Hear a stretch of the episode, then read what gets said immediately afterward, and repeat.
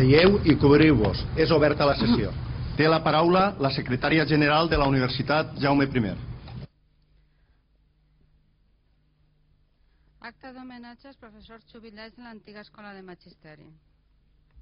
L'equip de govern de la Facultat de Ciències Humanes i Socials va acordar, a proposta de la Comissió Organitzadora del Centenari dels Estudis de Magisteri, sol·licitar del rectorat de la Universitat Jaume I la concessió d'una placa commemorativa per als professors jubilats que van pertànyer als claustres de l'Escola Normal o de l'Escola Universitària de Professorat d'Educació General Bàsica de Castelló de la Plana.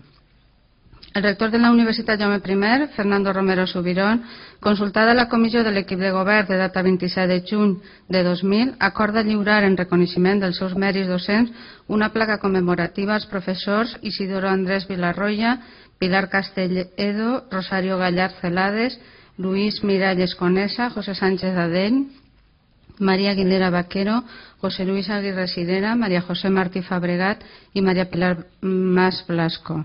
Tot això en compliment dels acords presos i perquè així conste es consigna en aquest acte que estem com a secretària general i federatària de la universitat amb el vistiplau del rector Fernando Romero Subirán. A continuació entregarem les plaques als professors Isidoro Andrés Vilarroya.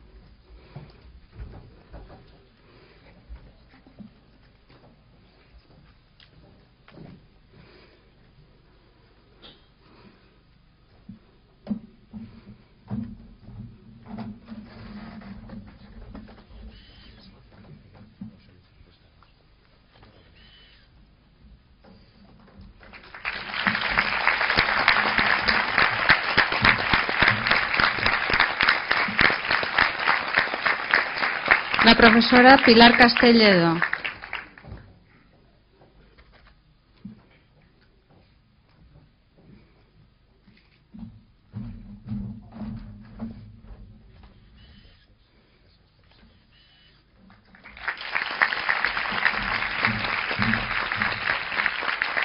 La profesora Rosario Gallar Celades.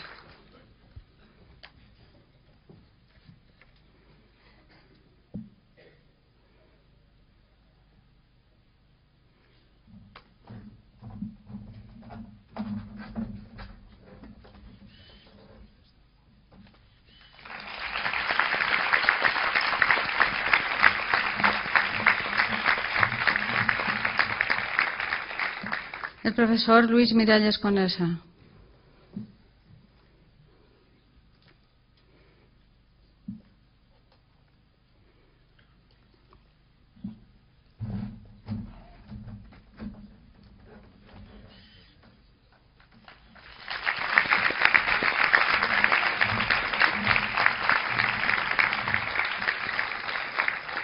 El profesor José Sánchez Adell.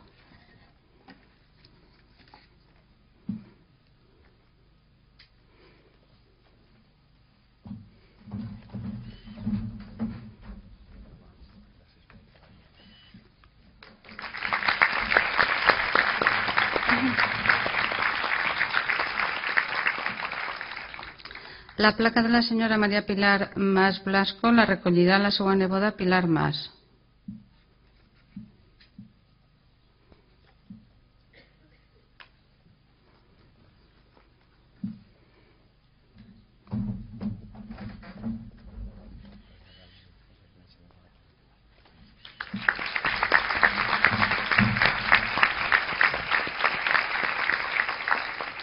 La placa de la senyora Maria Aguilera Vaquero la recollirà la seva filla Maria Soler.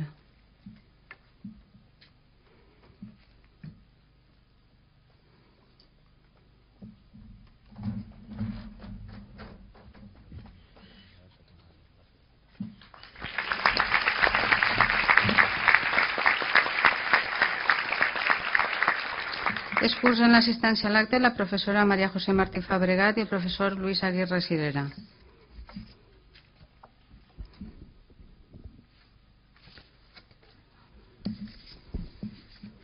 Té la paraula el degà de la Facultat de Ciències Humanes i Socials, el senyor Vicent Hortells Xabrera. Excelentíssim, senyor rector magnífic de la Universitat Jaume I, il·lustríssima senyora directora general de centres docents, excelentíssim senyor rector magnífic de la Universitat Pontificia de Comillas, excelentíssim senyor vicerector d'Investigació i Planificació, doctora Ángeles Galino, il·lustríssimes autoritats, claustre universitari, benvolguts, amics i amigues. La Facultat de Ciències Humanes i Socials de la Universitat Jaume I és hereva dels estudis de magisteri que s'iniciaren a la ciutat de Castelló l'any 1901. Aquest acte de concessió del doctorat honoris causa a la doctora Àngeles Galino Carrillo és el primer dels que celebrarem al llarg d'aquest curs acadèmic. En l'homenatge als professors jubilats de l'Escola Normal de Magisteri, volem recordar a totes les persones que impartiren docència al llarg d'un segle per a formar, alhora, a les successives generacions de mestres, que tenen la major responsabilitat educativa de la nostra societat, com és l'educació integral dels nostres fills i filles. Per tant, un record també per a tot l'estudiantat que va passar per les distintes aules de l'antic convent de les monges clarisses, l'Institut de Batxillerat Francesc Ribalta i l'Escola Normal de Magisteri, fins a plegar a la Universitat Jaume I. I que després han exercit o ho estan fent en aquest moment en les aules corresponents. Volem també recordar, com a representants dels distints claustres de professorat de recents, els directors de la normal des de l'any 60, molts dels quals estan així presents.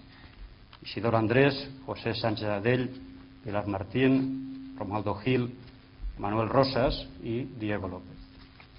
Finalment, professors i professores María Aguilera Vaquero, José Luis Aguirre Silera, Isidoro Andrés Villarroya, Pilar Castelledo, Rosario Guallar Celades, María José Martí Fabregat, María Pilar Mas Blasco, Luis Miralles Conesa i José Sánchez Adell, el nostre més cordial reconeixement per als anys de treball que dedicaren als estudis de Magisteri en Castelló i que ara continuem des de la nostra facultat i la Universitat Jaume I.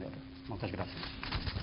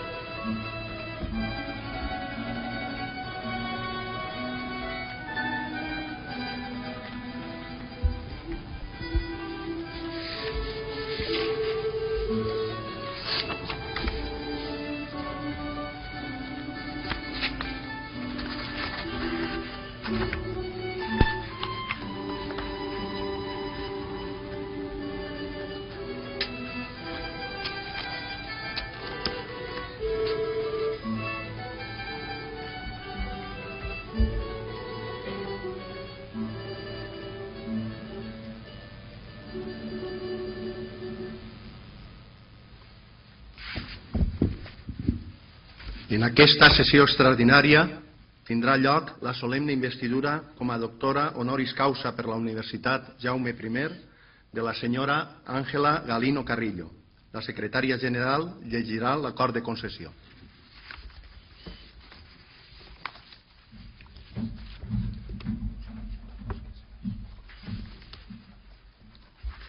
Acta de nomenament de doctora honoris causa a favor de l'excel·lentíssima senyora Ángeles Galino Carrillo. A la ciutat de Castelló de la Plana, a les 9 hores del dia 25 de juliol de 2000, al campus del Riu Sec de la Universitat Jaume I, sota la presidència de l'excel·lentíssim i magnífic senyor rector Fernando Romero Subirón, es va constituir en sessió ordinària la Junta de Govern per a deliberar, entre altres assumptes, sobre la proposta de nomenament com a doctora honoris causa per la Universitat Jaume I de la professora Àngeles Galino Carrillo, d'acord amb el que preveu l'article 51 dels Estatuts de la Universitat Jaume I aprovats pel decret 5.997 de 28 de gener del Govern Valencià. La Junta de Govern a proposta del Departament d'Educació acorda per unanimitat la concessió del grau de doctora honoris causa per la Universitat Jaume I a la professora Àngeles Galino Carrillo a la vista de la memòria justificativa que acompanya la proposta en la qual s'indiquen els mèrits rellevants que concorren en la persona de la il·lustre investigadora. Així mateix, acorda que el solemne acte acadèmic d'investidura d'aquest grau honorífic se celebre amb el protocol previst el dia 8 de novembre de 2000. Tot això, en compliment dels acords presos i perquè així conste, es consigna en aquest acte que estem com a secretària general i federatària de la universitat amb el vistiplau del rector Fernando Romero Subirón.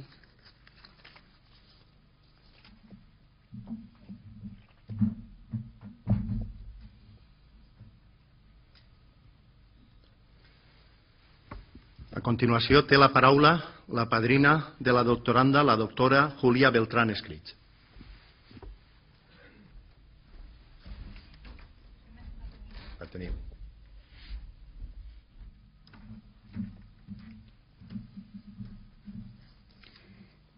Excelentísimo señor rector magnífico de la Universidad Jaume I, ilustrísima señora directora general de centros docentes, excelentísimo señor rector magnífico de la Universidad Pontificia de Comillas, excelentísimo señor vicerrector de investigación y planificación, Ilustrísimo señor decano de la Facultad de Ciencias Humanas y Sociales, excelentísima señora doctora Ángeles Galino, ilustrísimas autoridades, distinguidos profesores de otras universidades, estimados compañeros de este claustro universitario, señoras y señores.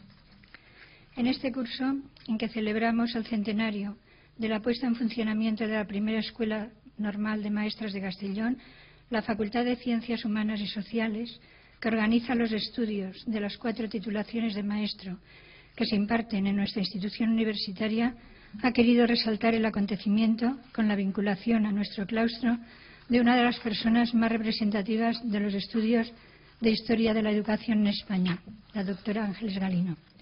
Su propuesta de investidura como doctora honoris causa por la Universidad Jaume I quiere ser manifestación de reconocimiento por una vida dedicada a la enseñanza, a la investigación y a la mejora de la educación en nuestro país. A lo largo de ella ha compaginado sus actividades docentes e investigadoras con la promoción de estudios e iniciativas pedagógicas, la dirección de centros e instituciones formativas, la participación en actividades de política y legislación educativas, la formación de profesores y la atención a diversas e importantes cuestiones pedagógicas. Como profesora de las titulaciones de maestra y exalumna de la profesora Galino, me siento especialmente complacida y agradecida a mis compañeros del Departamento de Educación por haberme designado para manifestar las razones y méritos que avalan su investidura.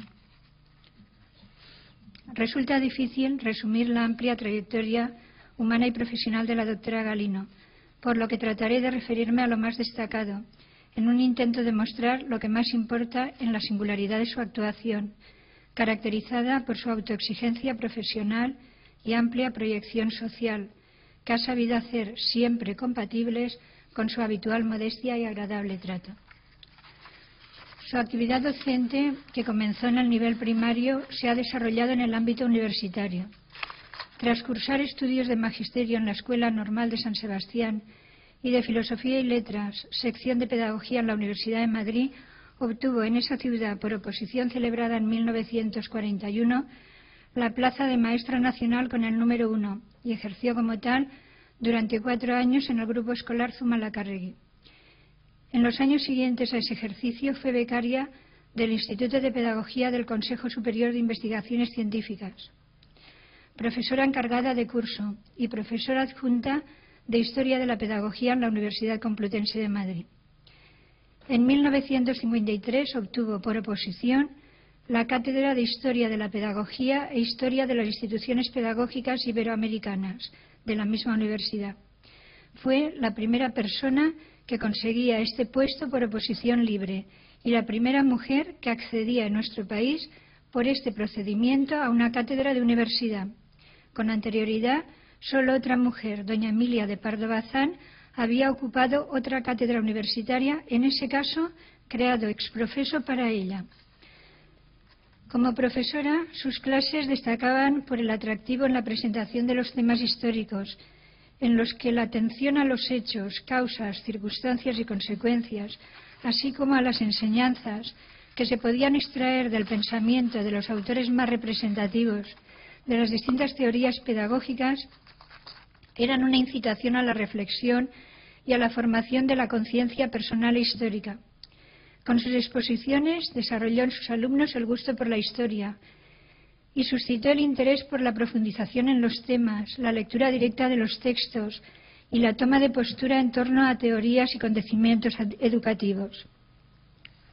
De mi época de alumna de la doctora Galino, en la sección de Pedagogía de la Facultad de Filosofía y Letras de Madrid, recuerdo su gran preparación, su profundo conocimiento de las cuestiones, su amplia cultura y capacidad de situar los hechos educativos en contextos más amplios, su facilidad y brillantez expositiva, su buena disposición en la relación con sus alumnos y la simpatía y afecto que en ellos generaba.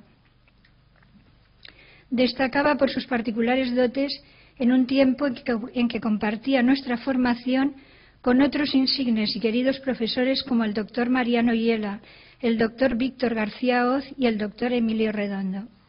Su actividad investigadora, a la que ha dedicado una atención preferente, se ha caracterizado siempre por su rigor científico, exigencia metodológica, actualización en técnicas de investigación y amplitud en el enfoque de los problemas. En sus primeros años de docencia universitaria, sus investigaciones sobre Gaspar Melchor de Jovellanos, Fray Benito Jerónimo Feijó y el padre Sarmiento fueron particularmente fecundas, ya que con ellas se abrió una línea de estudios que había de abordar desde distintas perspectivas el conocimiento de los autores más representativos del siglo de la Ilustración en España. Con posterioridad, su labor investigadora se ha visto reflejada en numerosas publicaciones que incluyen alrededor de 12 libros y 250 artículos.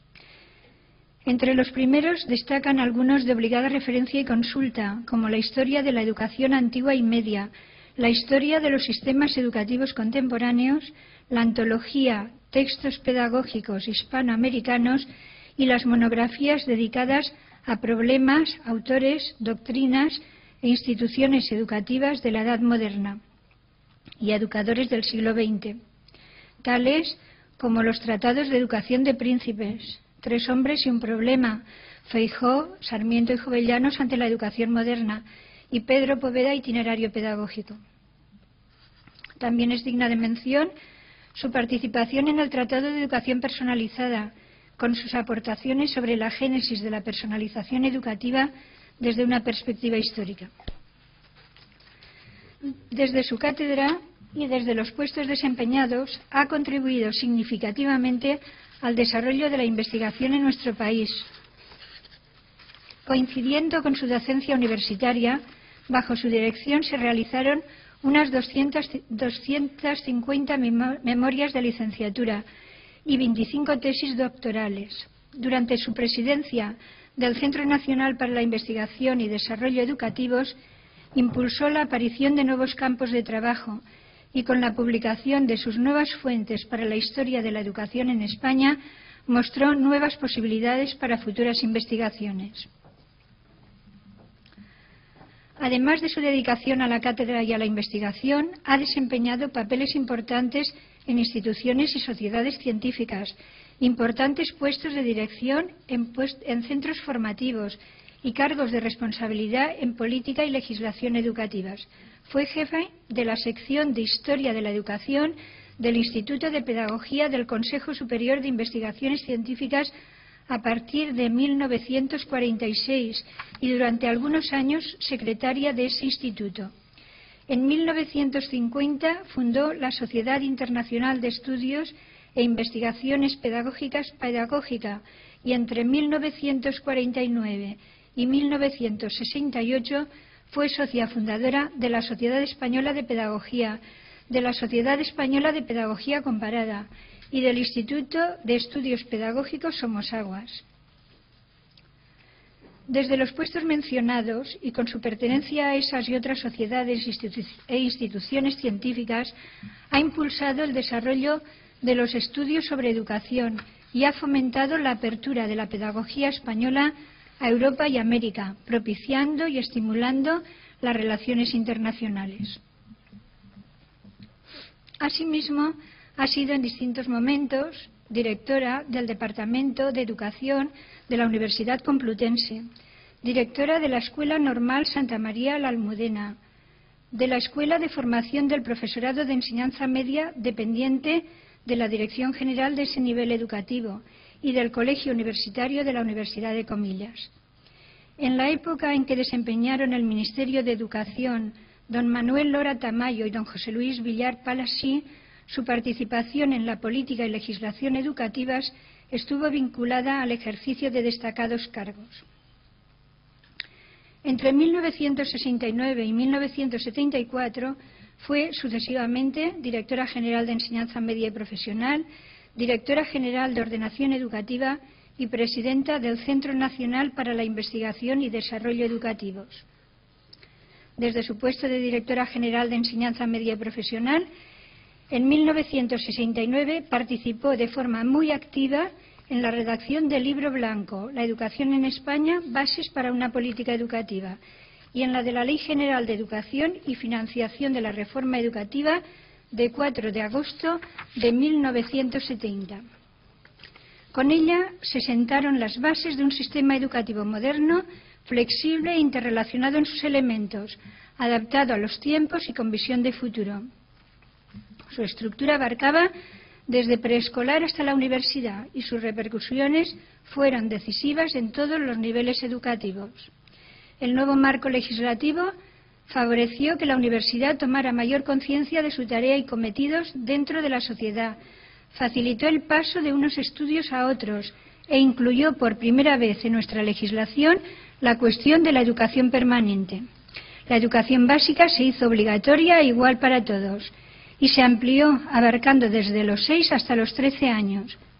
Precisamente para mejorar ese nivel escolar se amplió la formación de los maestros, que pasaron a asumir la docencia completa de la educación básica y sus estudios se situaron en el ámbito universitario, al convertirse en una diplomatura y transformarse las escuelas normales en escuelas universitarias de formación del profesorado de educación general básica. La doctora Galino ha mostrado, además, un interés sostenido por muy variadas cuestiones pedagógicas, que aparece reflejado en muchas de sus publicaciones y conferencias, entre ellas la personalización educativa, las enseñanzas medias y el bachillerato, la programación y la evaluación, la calidad de la enseñanza, la misión social de la universidad, la formación del profesorado, la educación de la mujer, el educador cristiano, la educación en valores y la educación intercultural.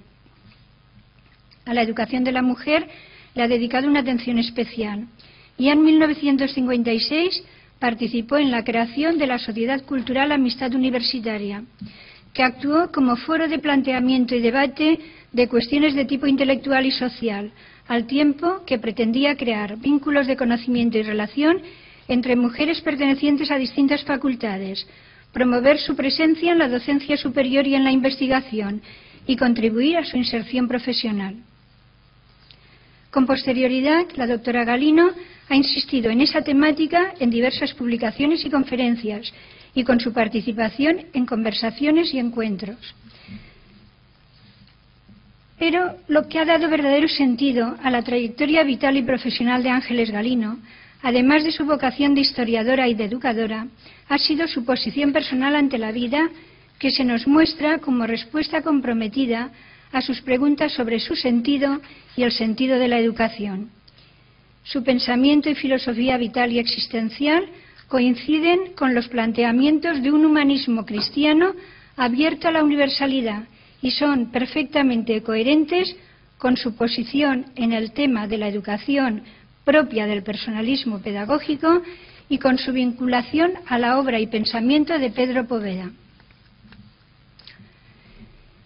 En el tema del hombre le preocupa ante todo el sentido de su existencia y en el de la educación la orientación ética de su conducta, en la que considera como valores fundamentales el reconocimiento de la dignidad de la persona, el ejercicio de la libertad y responsabilidad, la apertura a los demás, la solidaridad, el respeto, la generosidad y el amor. Desde ese posicionamiento, la persona aparece a la vez, según sus propias expresiones, como centro del proceso educativo, como valor prioritario dentro del universo axiológico y como permanente vocación de valores que está llamada a realizar en convivencia solidaria y con sentido comunitario dentro de la sociedad.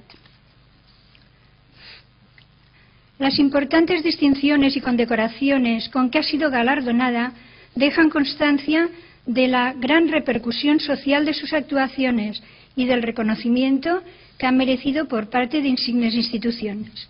En 1979 fue investida doctora honoris causa por la Universidad Santo Tomás de Manila.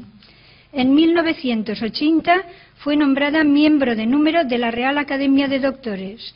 En 1985 le fue concedida la medalla de la Universidad Complutense de Madrid.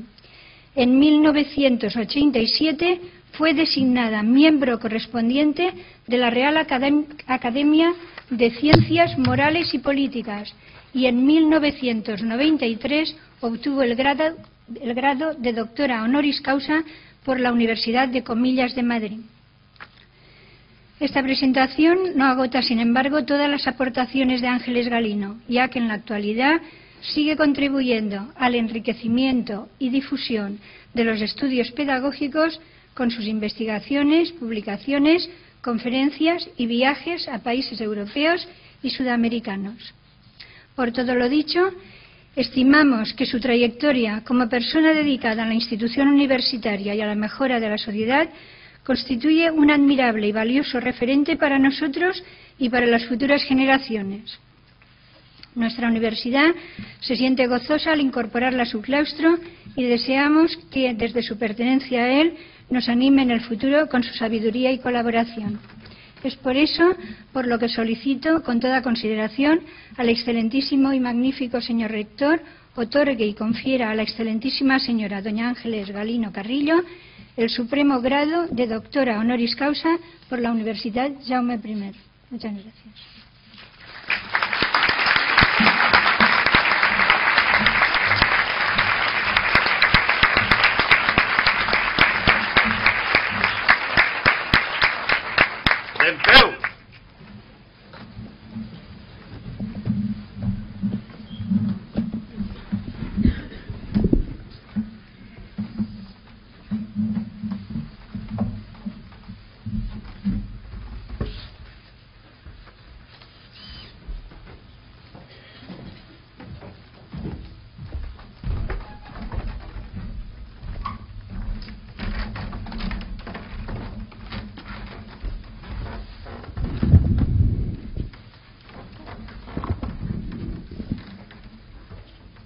Testimoni de reconeixement dels vostres mèrits rellevants, la Universitat Jaume I us ha nomenat doctora honoris causa. Us faig lliurament d'aquest títol i us impose com a símbol la medalla doctoral i el birret llorejats venerats distintius de l'alt magisteri.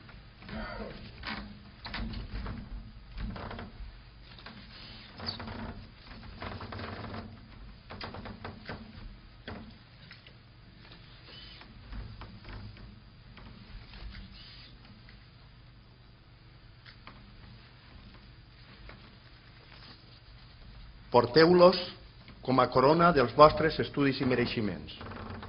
Rebeu l'anell que l'antiguitat tenia costum de lliurar en aquesta cerimònia com a emblema del privilegi de signar i segellar els dictàmens, les consultes i les censures escaients a la vostra ciència i professió.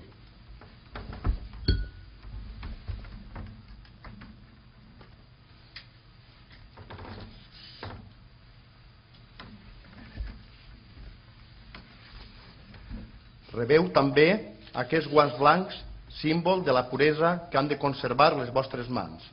Són signes, els uns i els altres, de la distinció de la vostra categoria.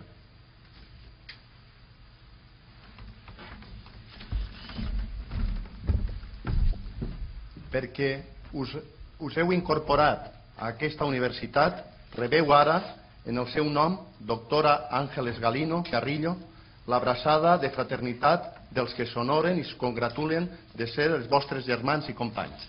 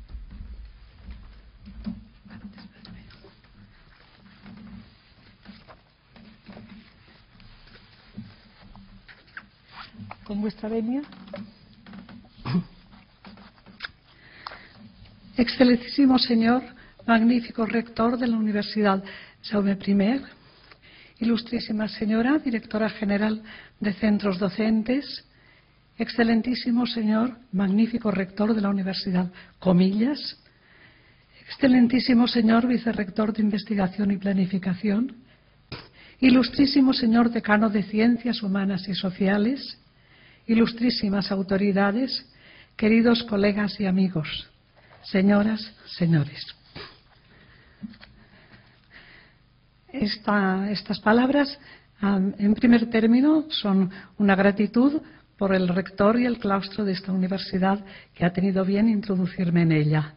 Y al mismo tiempo, un modesto y sincero homenaje de admiración para los educadores que ejercen su profesión desde espacios escolares, académicos o sociales, y al mismo tiempo a padres y madres que son educadores natos de los hijos. Las sociedades pluriculturales requieren una educación intercultural. Hasta ahora el uso de los términos intercultural o multicultural aplicado a la educación parece responder en principio a una distinción de uso lingüístico. La expresión angloamericana prefiere emplear el término multicultural, aunque no siempre, mientras la literatura francófona utiliza preferentemente el de intercultural. Sin embargo, en la diversidad denominativa probablemente late una opción. Como se ha señalado en repetidas ocasiones, la educación intercultural define un enfoque, un proceso dinámico de naturaleza pedagógico-social, en el que los participantes se ven positivamente impulsados a ser conscientes de su interdependencia. Responde también a una teoría del hombre y de los grupos humanos, a una antropología, así como a una filosofía social de la relación como categoría antropológica. Intercultural indica una dirección, ofrece un carácter normativo. Pretende señalar un hacia dónde, un tipo deseable de relaciones que supere la disimetría del conflicto y el débil equilibrio de la simple coexistencia. En la nomenclatura que empleamos, lo multicultural constata situaciones de hecho. Tiene un carácter enunciativo.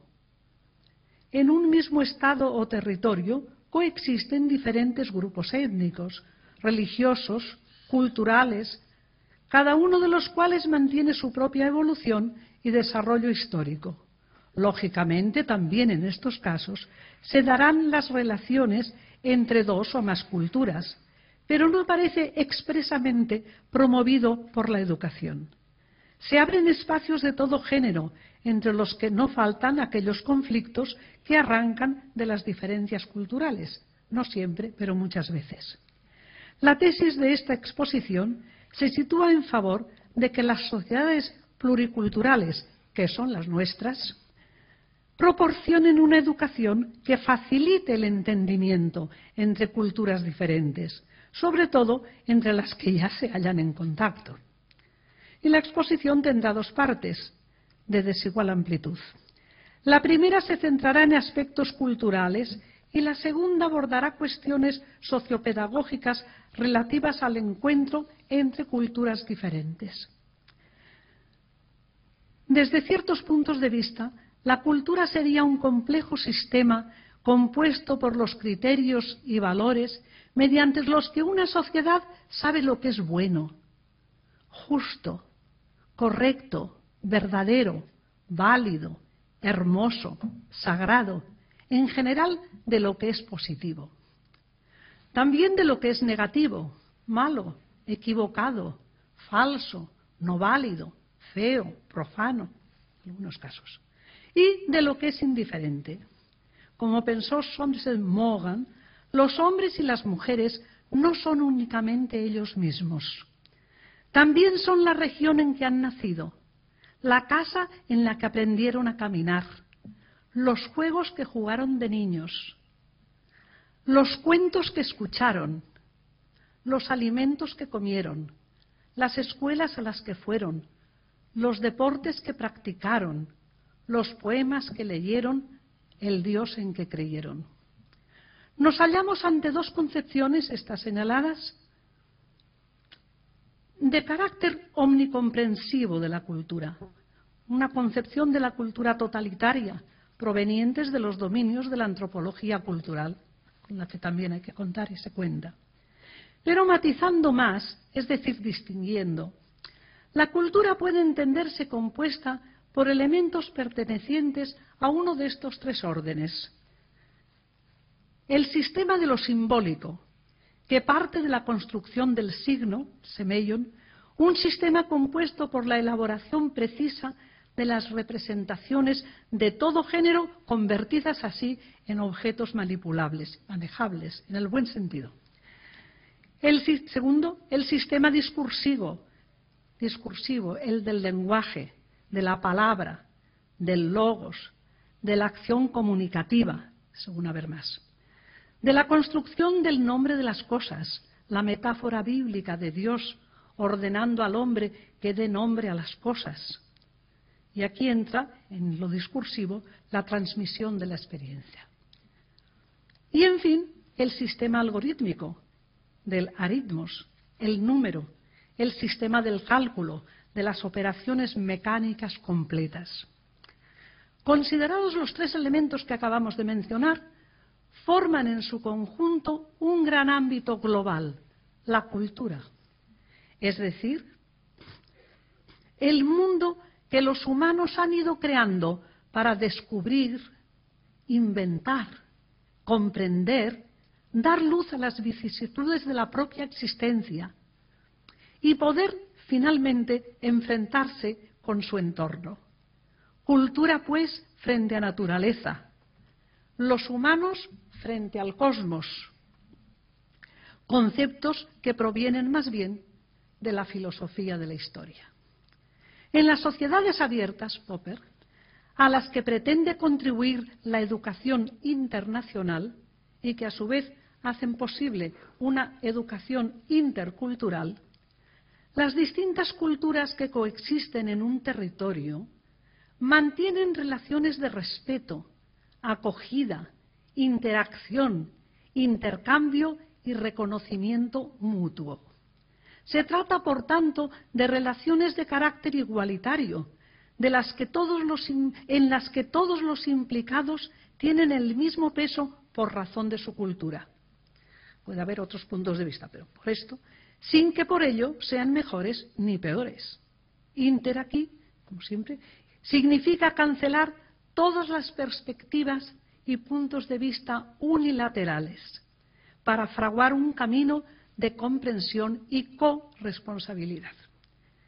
Si hemos saludado el hecho cultural como una realidad inherente al hombre, es lógico que la historia ofrezca a nuestra mirada un tapiz construido con la inmensa variedad de culturas, hijas de los grupos humanos que las han creado, que las están creando.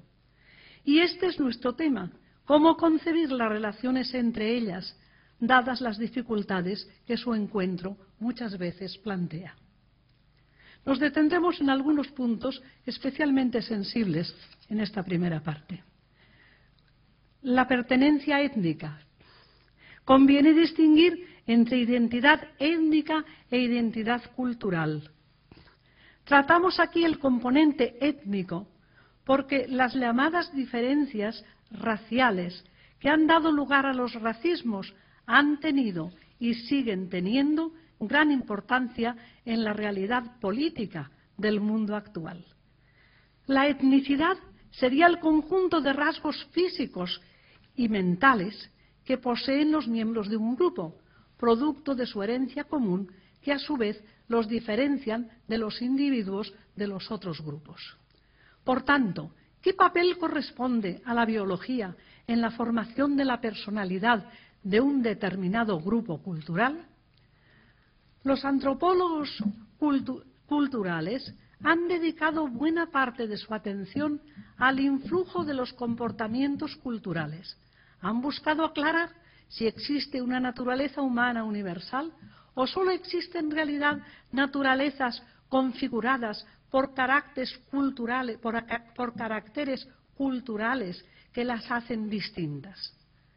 Como es sabido, una importante corriente de antropólogos, entre los que se encuentran nada menos que Margaret Mead, enfatiza decididamente la importancia de la cultura, ya que para ellos lo decisivo no son los factores biológicos o psicológicos, sino los culturales.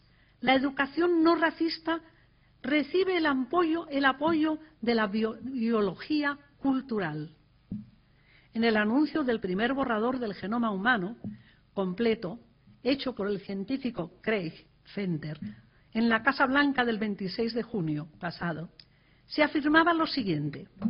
Hemos secuenciado los genomas de tres mujeres y dos hombres que se han identificado a sí mismos como hispánico, asiático, caucasiano y afroamericano Elegimos inicialmente esta muestra no con ánimo de excluir, sino en reconocimiento a la diversidad que es América y para ayudar a ilustrar que el concepto de raza no tiene una base genética ni científica. En los cinco genomas utilizados por la Celera Corporation no hay modo de distinguir la etnia de unos y otros. La sociedad y la medicina nos tratan, esta es la conclusión del investigador, nos tratan como miembros de poblaciones, mientras que como individuos somos todos iguales y las estadísticas de poblaciones no sirven al efecto. Hasta aquí la cita de Craig.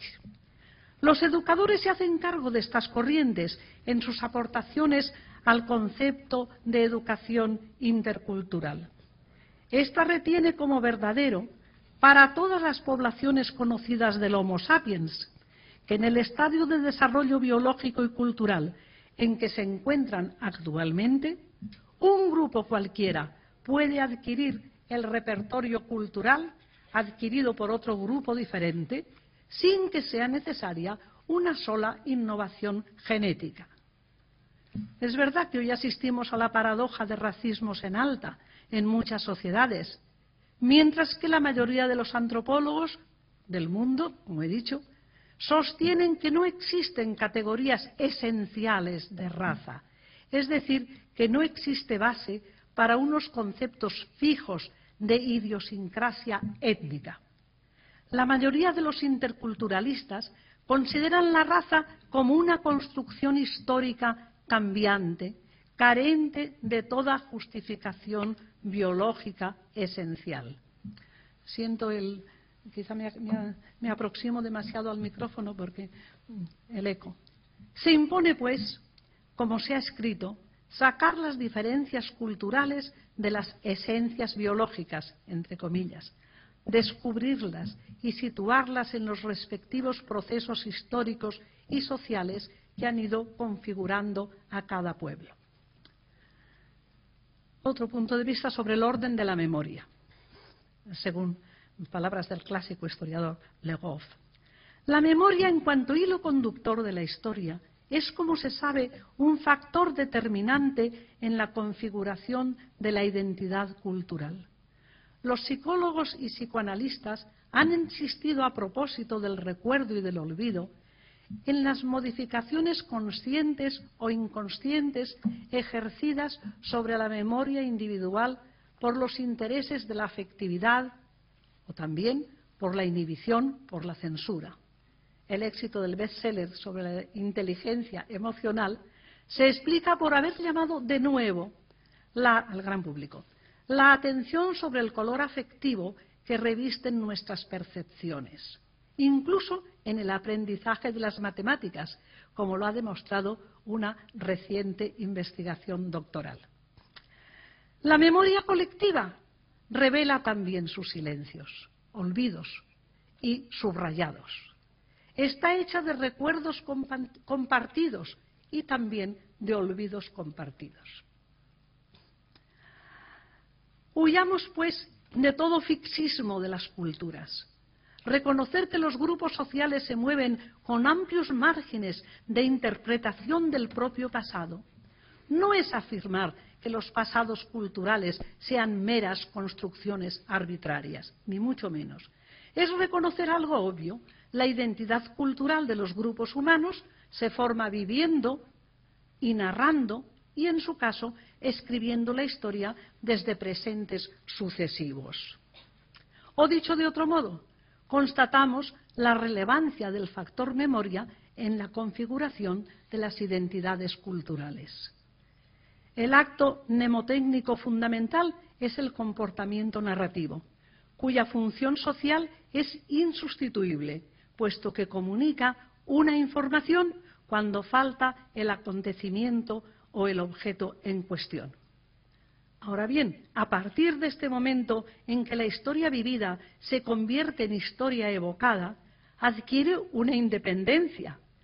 De algún modo es móvil, transferible, queda abierta a nuevas relaciones.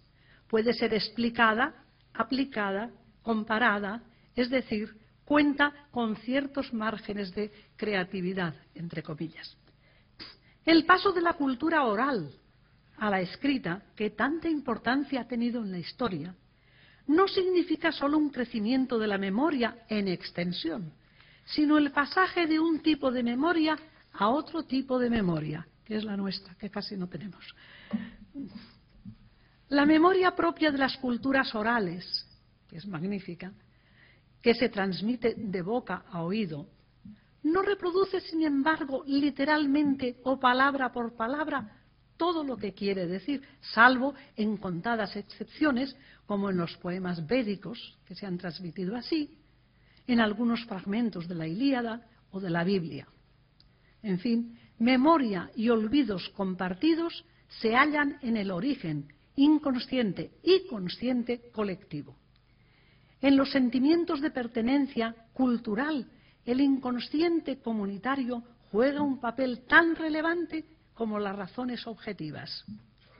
Mito e historia objetiva, objetiva no constituyen distintos grados de civilización. responden a dos maneras distintas de pensar, de expresarse y de transmitir, a dos maneras distintas de fijar la memoria y entenderla. A medio camino entre la historia científica y la opinión doxa se hallan las preconcepciones y los prejuicios. Las primeras en cuanto a ideas vulgares recibidas acríticamente, son opiniones comunes aceptadas sin llegar a cerciorarse nunca. Los perjuicios, como actitud previa, como dice su palabra, generalmente negativa, con que el cliché no analizado modifica a priori la imagen de cosas y personas, Cadalso pone en boca del africano Gazel los siguientes juicios, que traigo aquí ah, como un recuerdo para el siglo XVIII. Dice así, Cadalso, creo que el carácter de algunos escritores europeos, hablo de los clásicos de cada nación, es el siguiente. Los españoles escriben la mitad de lo que imaginan. Los franceses más de lo que piensan, gracias a la calidad de su estilo. Los alemanes lo dicen todo, pero de manera que la mitad no se les entiende. Los ingleses escriben para sí solos. Creo que es un buen ejemplo de prejuicios. Y a nosotros como educadores nos importa el inconsciente de los padres y el de los hijos. Ambos se proyectan recíprocamente sin necesidad alguna de verbalización. El inconsciente también, hemos de reconocerlo, y no es el que menos importa, de maestros, orientadores, vecinos y pares. Hay pues que contar con los sentimientos colectivos que suscita la memoria histórica y el influjo de los mismos en el descubrimiento y valoración de las entidades propias y ajenas. Por último, en este análisis de elementos, dos palabras sobre la historia. Y es verdad que toda cultura es historia. ¿Qué significa para nosotros ahora el hecho de que todas las culturas sean históricas? Fundamentalmente, que toda cultura viva se desarrolla modificándose en el tiempo, y desgraciada la que no se modifica, cosa que realiza en el contacto con otras culturas. La importancia de la historia en la educación es grande, está en la raíz de la pertenencia cultural. La cultura, por su carácter histórico, nunca es realmente un resultado final. Me detengo en una afirmación de Pierre Janet. Existen ciertos márgenes de subjetividad en la historia. Evidentemente los hay, pero no todos son ingenuos, porque, como indicó ya Foucault, existe también en historia el conocimiento subordinado que el poder o la cultura dominante prefirió no consignar. Y actualmente se procede a la revisión de libros de texto para eliminar enfoques claramente xenófobos. La historia política y social ha de seguir trabajando en la senda que está recorriendo también, me atrevo a decirlo, la historia de las ciencias, al ahondar en los procesos de creación de los mismos conocimientos científicos, que hasta Kuhn, por fijar una época, tenían la categoría de objetividad absoluta a través de la, concepción de los paradigmas históricos. Ahora resulta evidente que esto no era así. Eran verdad, eran objetivos los conocimientos dentro del paradigma correspondiente. También al historiador le compete investigar y sacar a la luz datos despreciados, no significativos para las personas que vivieron determinadas épocas, o bien datos ocultados por la misma historiografía de la época. Conocer de dónde viene el conocimiento, quién lo histórico, quién lo certifica y cuál es la implicación de su impacto político y social, importa mucho para la conciencia de que minorías y mayorías puedan formarse de sí mismas y para el tema básico de la respectiva autoestima.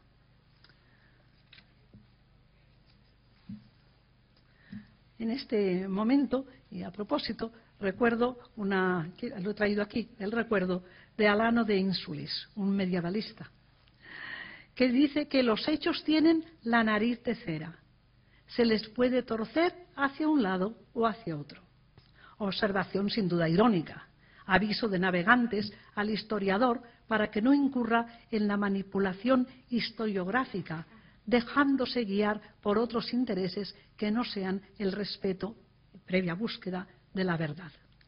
Cuando la historia se escribe por especialistas, no hay, en general, el riesgo de sustituir los errores del pasado por los del presente, cosa probable cuando se escribe por comités que responden a presiones interesadas. Aunque la historia del encuentro entre culturas está en gran parte y subyace en el fondo de todo esto, protagonizada por conflictos bélicos, la cultura de suyo es ante todo el instrumento por antonomasia de comunicación entre las personas y los pueblos. Por todo ello, lo que necesitamos es un lenguaje adecuado para hablar de estas diferencias en el contexto de todas las cosas que los seres humanos compartimos. No aspiramos, no aspiro, a una comunidad intercultural reducida a un mínimo común denominador, sino a una comunidad con el máximo denominador común, donde estas diferencias sean un recurso enriquecedor que nos lleve a un conocimiento más pleno de lo que es universalmente aceptado como verdadero. Construir futuro pide rechazar los particularismos excluyentes y aceptar la responsabilidad de someterse a la verdad y de abrirse a la comunicación y al intercambio. Eh, paso a la segunda parte, que es más breve. Los agentes educadores. Cultura y sociedad, voy a decir algo sobre la sociedad, son dos caras de la misma moneda, las dos grandes categorías que permiten enfocar globalmente la realidad humana en el fluir de la historia. Es este un buen lugar para reconocer y estimar el papel decisivo de los educadores en el desarrollo de la educación intercultural. Entiendo que por parte de la acción escolar real, el interés se ha centrado más, aunque no exclusivamente, en el estudio y la, búsqueda de atención a las dificultades planteadas por la diversidad del alumnado, subrayo diversidad. Sé que estos problemas han sido grandes y las ayudas de la Administración desiguales. De acuerdo con esto, también las publicaciones pedagógicas han privilegiado la diversidad sin dejar de abordar, sin embargo, algunos temas interculturales. La educación para la diversidad, sin ser específicamente educación intercultural, constituye, sin embargo, una muy buena plataforma para cultivar el conocimiento y las relaciones entre las culturas. Claramente, puede incluirla si mantiene su especificidad y no las diluye. Pero hoy la educación ha explosionado. Ha salido del mundo escolar y del académico. Elementos más o menos configuradores de la personalidad infantil y juvenil pueden detectarse por doquier. Hay justas razones, razones para preguntarnos si los educadores no debemos volver los ojos a la sociedad civil para compartir con ella la responsabilidad de una educación intercultural de niños y de jóvenes y de una formación de adultos en la línea que nos ocupa.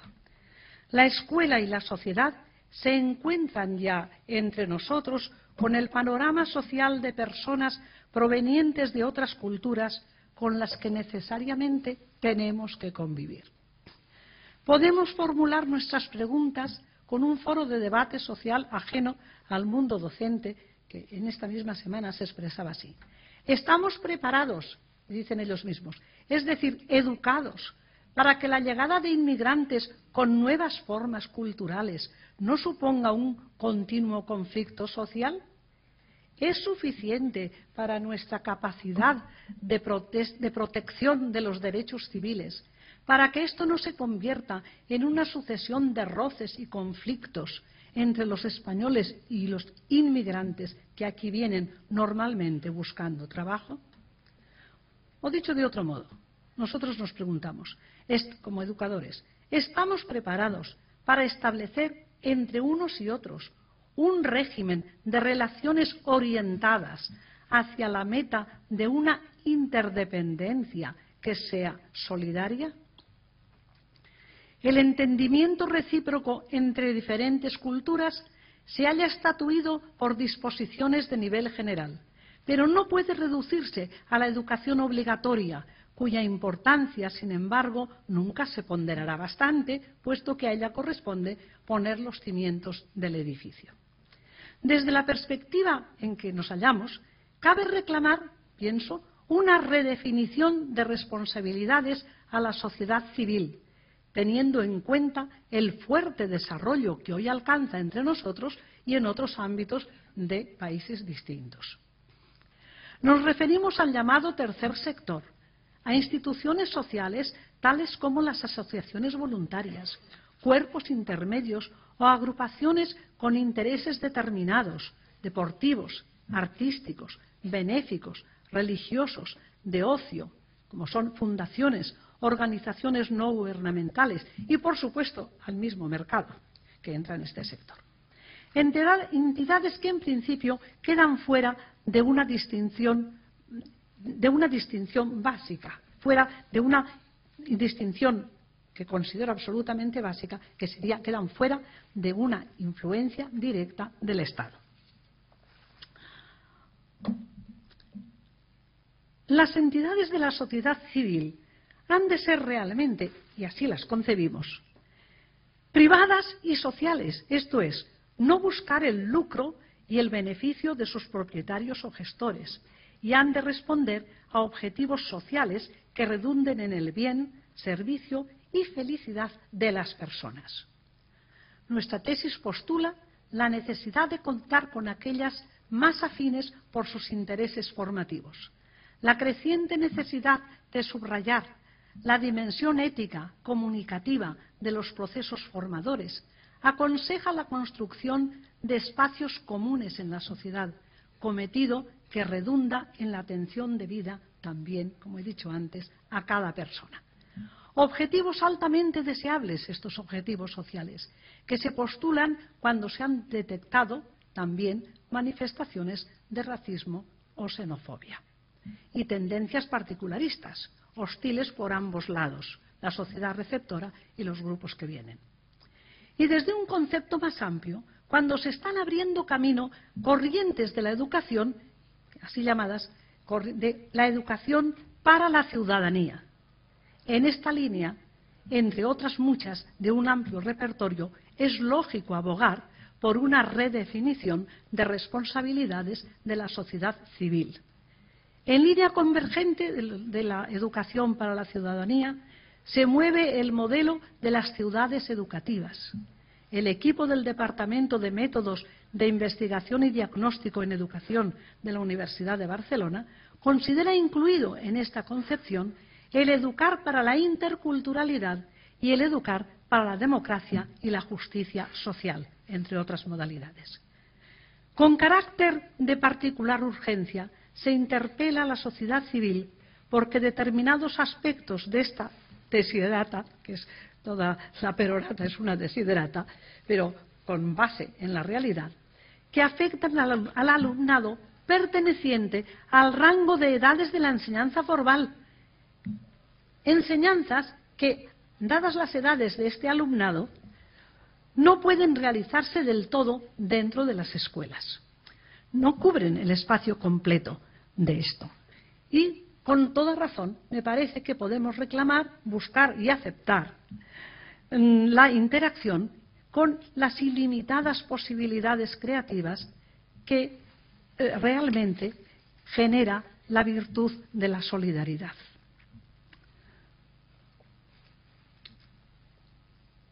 Primero, porque la solidaridad, desde que se le ha declarado ya, incluso dentro de los derechos inherentes a la persona, está positivizando gran parte de sus posibilidades. Cierto que todas no, pero sin embargo tienen las positivizadas alcances operativos generales. Por su parte, la solidaridad sea como imperativo ético, todo, todo imperativo ético no entra dentro del, del derecho, o bien como disposición moral estable, rebasa lo exigido por el derecho y contiene en sí posibilidades inéditas de respuesta incluso hacia el futuro ante las nuevas situaciones que el fluir de la historia presenta. Sí, la solidaridad es un ingrediente necesario para la formación intercultural que hoy se requiere. Muchas gracias.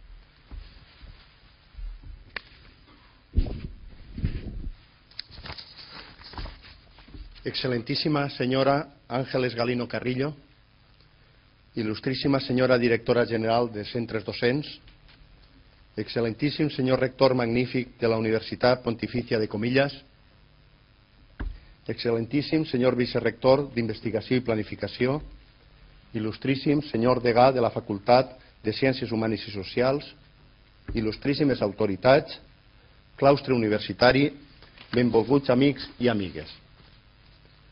Si el passat 1 de juny era un dia propici per a reflexionar sobre el paper de la investigació a les universitats, atès el perfil acadèmic dels professors Cotton i Sánchez d'Albornoz, avui ho és especialment per aprofundir sobre la funció educativa a les institucions d'ensenyament superior.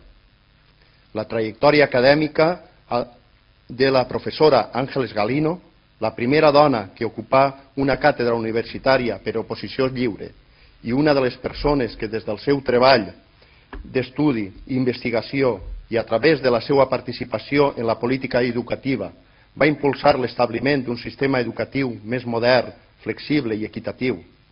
I el que aquest homenatge siga l'acte acadèmic central de la celebració del centenari de la, de la posada en funcionament de l'Escola Normal de Castelló ens permet i aconsella aquesta reflexió que hem de fer en el context econòmic, social, tecnològic i cultural en què ens trobem a les acaballes del segle XXI.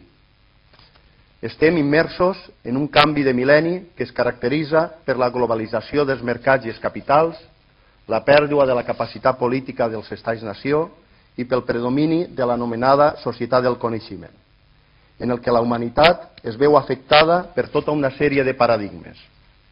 Globalització envers localització, desenvolupament econòmic o sostenibilitat, progrés econòmic i tecnològic o marginació, cohesió econòmica i social envers conflictes, equilibris territorials o immigracions, als que, evidentment, la humanitat tenim que donar resposta. En aquest context, i tal com ja he referit alguna altra vegada, la resposta col·lectiva no pot ser altra que aquella que permeta dotar-se de les destreses necessàries per afrontar amb garanties aquests reptes. Una forma d'enfrontar-los, si no la millor, és mitjançant l'educació, aconseguint una societat que siga capaç de donar oportunitats a una capa quan més àmplia millor de la població i que dote a les persones i organitzacions de capacitat d'anàlisi i de reflexió. En definitiva, una societat que aprenga. Tanmateix, no hauríem d'oblidar que en aquest nou segle, en el que tal vegada la característica més important serà la velocitat a la que es produiran els canvis, circumstància aquesta que configura una societat en contínua transformació, amb els, ris amb els riscos de desestructuració permanent, haurem de fomentar la promoció de la intel·ligència individual i col·lectiva i l'educació com a aspectes més importants per aconseguir l'equitat social. Parlant d'educar, que no hem de confondre amb instruir, una de les primeres qüestions a les que haurem de respondre, entre d'altres, és sobre quin model d'aprenent volem. Hem de donar resposta només a les necessitats del mercat, amb coneixements i habilitats molt vinculades als perfils professionals, o és necessari dotar a l'aprenent, al jove o a la jove d'altres competències que, tal com diu Sabater, li permeten ser un individu autònom capaç de tenir una participació activa que, si procedeix, puga ser crítica amb la, amb la seva col·lectivitat, amb veu pròpia i idees madures.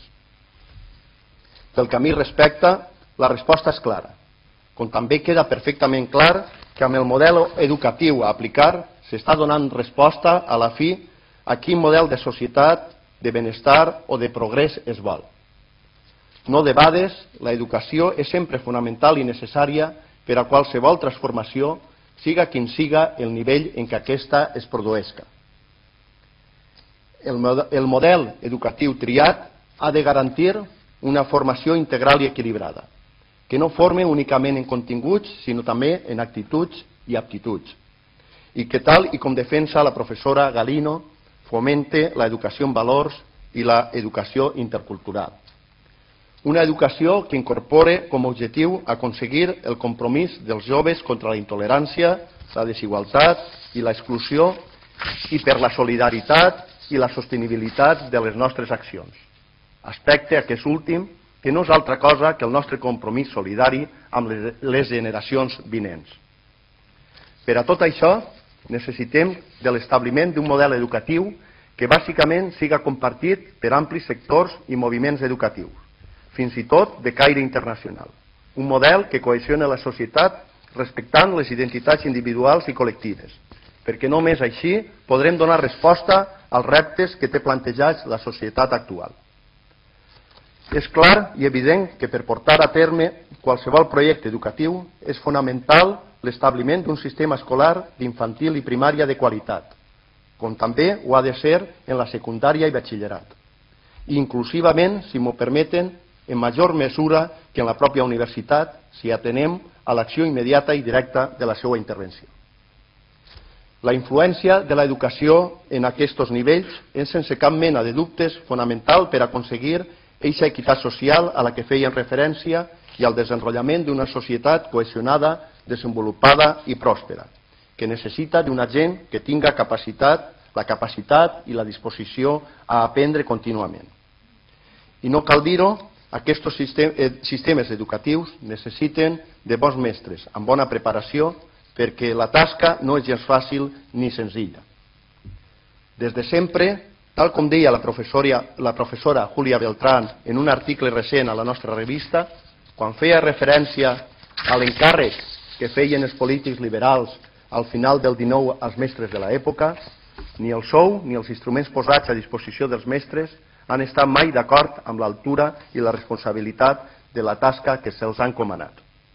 Tot i això, des de sempre hem tingut la sort de comptar amb un col·lectiu molt vocacional i compromès, disposat a actualitzar i renovar el projecte d'escola que necessita la societat. I jo no tinc cap dubte que ara de nou aquest col·lectiu també sabrà donar resposta, tot i que la situació, com he dit, no és gens falaguera. Que aquest acte que per extensió vol significar un homenatge a totes les persones que han dedicat la seva vida a l'educació, siga quin siga el nivell educatiu en què han desenvolupat la seva tasca, serveixca per renovar aquest compromís de futur. Homenatge a tots, però si m'ho permeten, dirigit de forma molt especial a aquelles i aquells que, com és el cas de la nostra doctora honoris causa i de les professores i professors jubilats de l'antiga escola normal, s'han dedicat a formar formadors la transcendència de la seva tasca és mereixedora del nostre reconeixement i gratitud. Doncs bé, és en aquest àmbit en el que vull centrar la resta de la meva intervenció. La dimensió educativa de la universitat, la universitat com formadora de formadors. És clar que una universitat ha de ser una institució que conjumina la investigació i la docència. Les dues funcions constitueixen el seu nucli i són inseparables però com ja m'heu sentit dir alguna altra vegada, per a que aquestes es facin amb garanties, no hem de perdre mai la vista, eh, de vista perdó, que la directriu bàsica que les, enllaça, que les enllaça és la funció educativa. És bàsic que la docència i la formació d'investigadors es plantegi atenent a criteris educatius, per a la qual cosa l'universitari necessita d'un ambient propici que valore el mestratge i que fomente la curiositat i el rigor intel·lectual com a característiques pròpies del procés investigador. Tots, eh, tots hem dit o escoltat alguna vegada que els actuals no són els millors temps ni per al mestratge ni per a educar. La falta de coratge per emetre judicis, la sensació que n'hi ha un pensament únic i la paràlisi que aquesta sensació suposa, l'individualisme, la poca cultura de treball en equip, la competitivitat mal entesa, la parcel·lació del coneixement i la falta de reconeixement de la tasca docent són sense cap dubtes entre bancs a superar. El professorat universitari, per no fer referència ara a altres nivells educatius, s'ha anat desentenent de la funció d'educar del mestratge. Cada vegada més els termes mestre, supervisor, tutor, entre altres, més pròxims a la funció educativa, es veuen desplaçats pels de catedràtica, docent, eh, professora o simplement ensenyant. Crec que hem de reflexionar profundament sobre aquests aspectes i sobretot quan es transfereixen a altres nivells educatius amb els efectes que en el fons suposa. Les universitats tenim la responsabilitat de recuperar la funció educativa com a institució formadora de formadors. Aclarint que quan em refereix a formadors no estic limitant aquest terme a aquelles persones que qualifiquem com docents, sinó a, moltes altres, sinó a molts altres professionals que també tenen activitat formadora i educadora. I, evidentment, també als pares, a les mares i a les famílies. La universitat de l'inici del segle XXI ha de donar més importància a aquesta funció, reconeixent-la i donant més valor a l'aprenentatge de l'estudiant en eixe binomi ensenyament-aprenentatge que regula tota activitat docent. Per això, una de les primeres realitats que he d'acceptar és que a les universitats l'avaluació de la qualitat s'està enfocant amb un rigor desigual segons l'activitat. Mentre que en la recerca s'ha anat desenvolupant un cert sistema de reconeixement diferencial, en la docència no succeeix el mateix. Hem de corregir la cultura dominant que no permet la valoració i el reconeixement diferencial de l'activitat docent. Hem de combatre aquesta cultura que sense adonar-se'n va menyspreant i relegant l'activitat docent a les universitats. En els últims anys s'ha estat analitzant en diferents fòrums i reivindicant el paper de la universitat en els processos de desenvolupament territorial. La conclusió és que aquest necessita d'uns recursos cognitius suficients i de certes capacitats bàsiques que la universitat pot ajudar a desenrotllar. Allò que moltes vegades se'ns oblida, fixant-nos només en els processos de transferència de tecnologia i innovació, és que la base del desenvolupament d'un territori està en l'educació, en la forma en què accedeix la seva població i en la forma en què aquesta es desenvolupa i actualitza. Per això crec que des de la universitat des de la Universitat Jaume I hem d'incrementar l'atenció a la formació i el reciclatge de totes aquelles persones que estan realitzant accions de formació. Les universitats tenim la responsabilitat de reprendre el debat sobre la necessitat de l'educació i sobre com portar-la a terme davant dels paradigmes a què feia referència a l'inici de la meva intervenció. Cap altra institució està tan ben posicionada per donar respostes harmòniques i equilibrades a través de l'educació als dilemes globalització, diversificació, inter, internacionalització, localització, entre d'altres, que si m'ho si permeten es plantegen moltes vegades de forma, de, de forma interessada com antagòniques.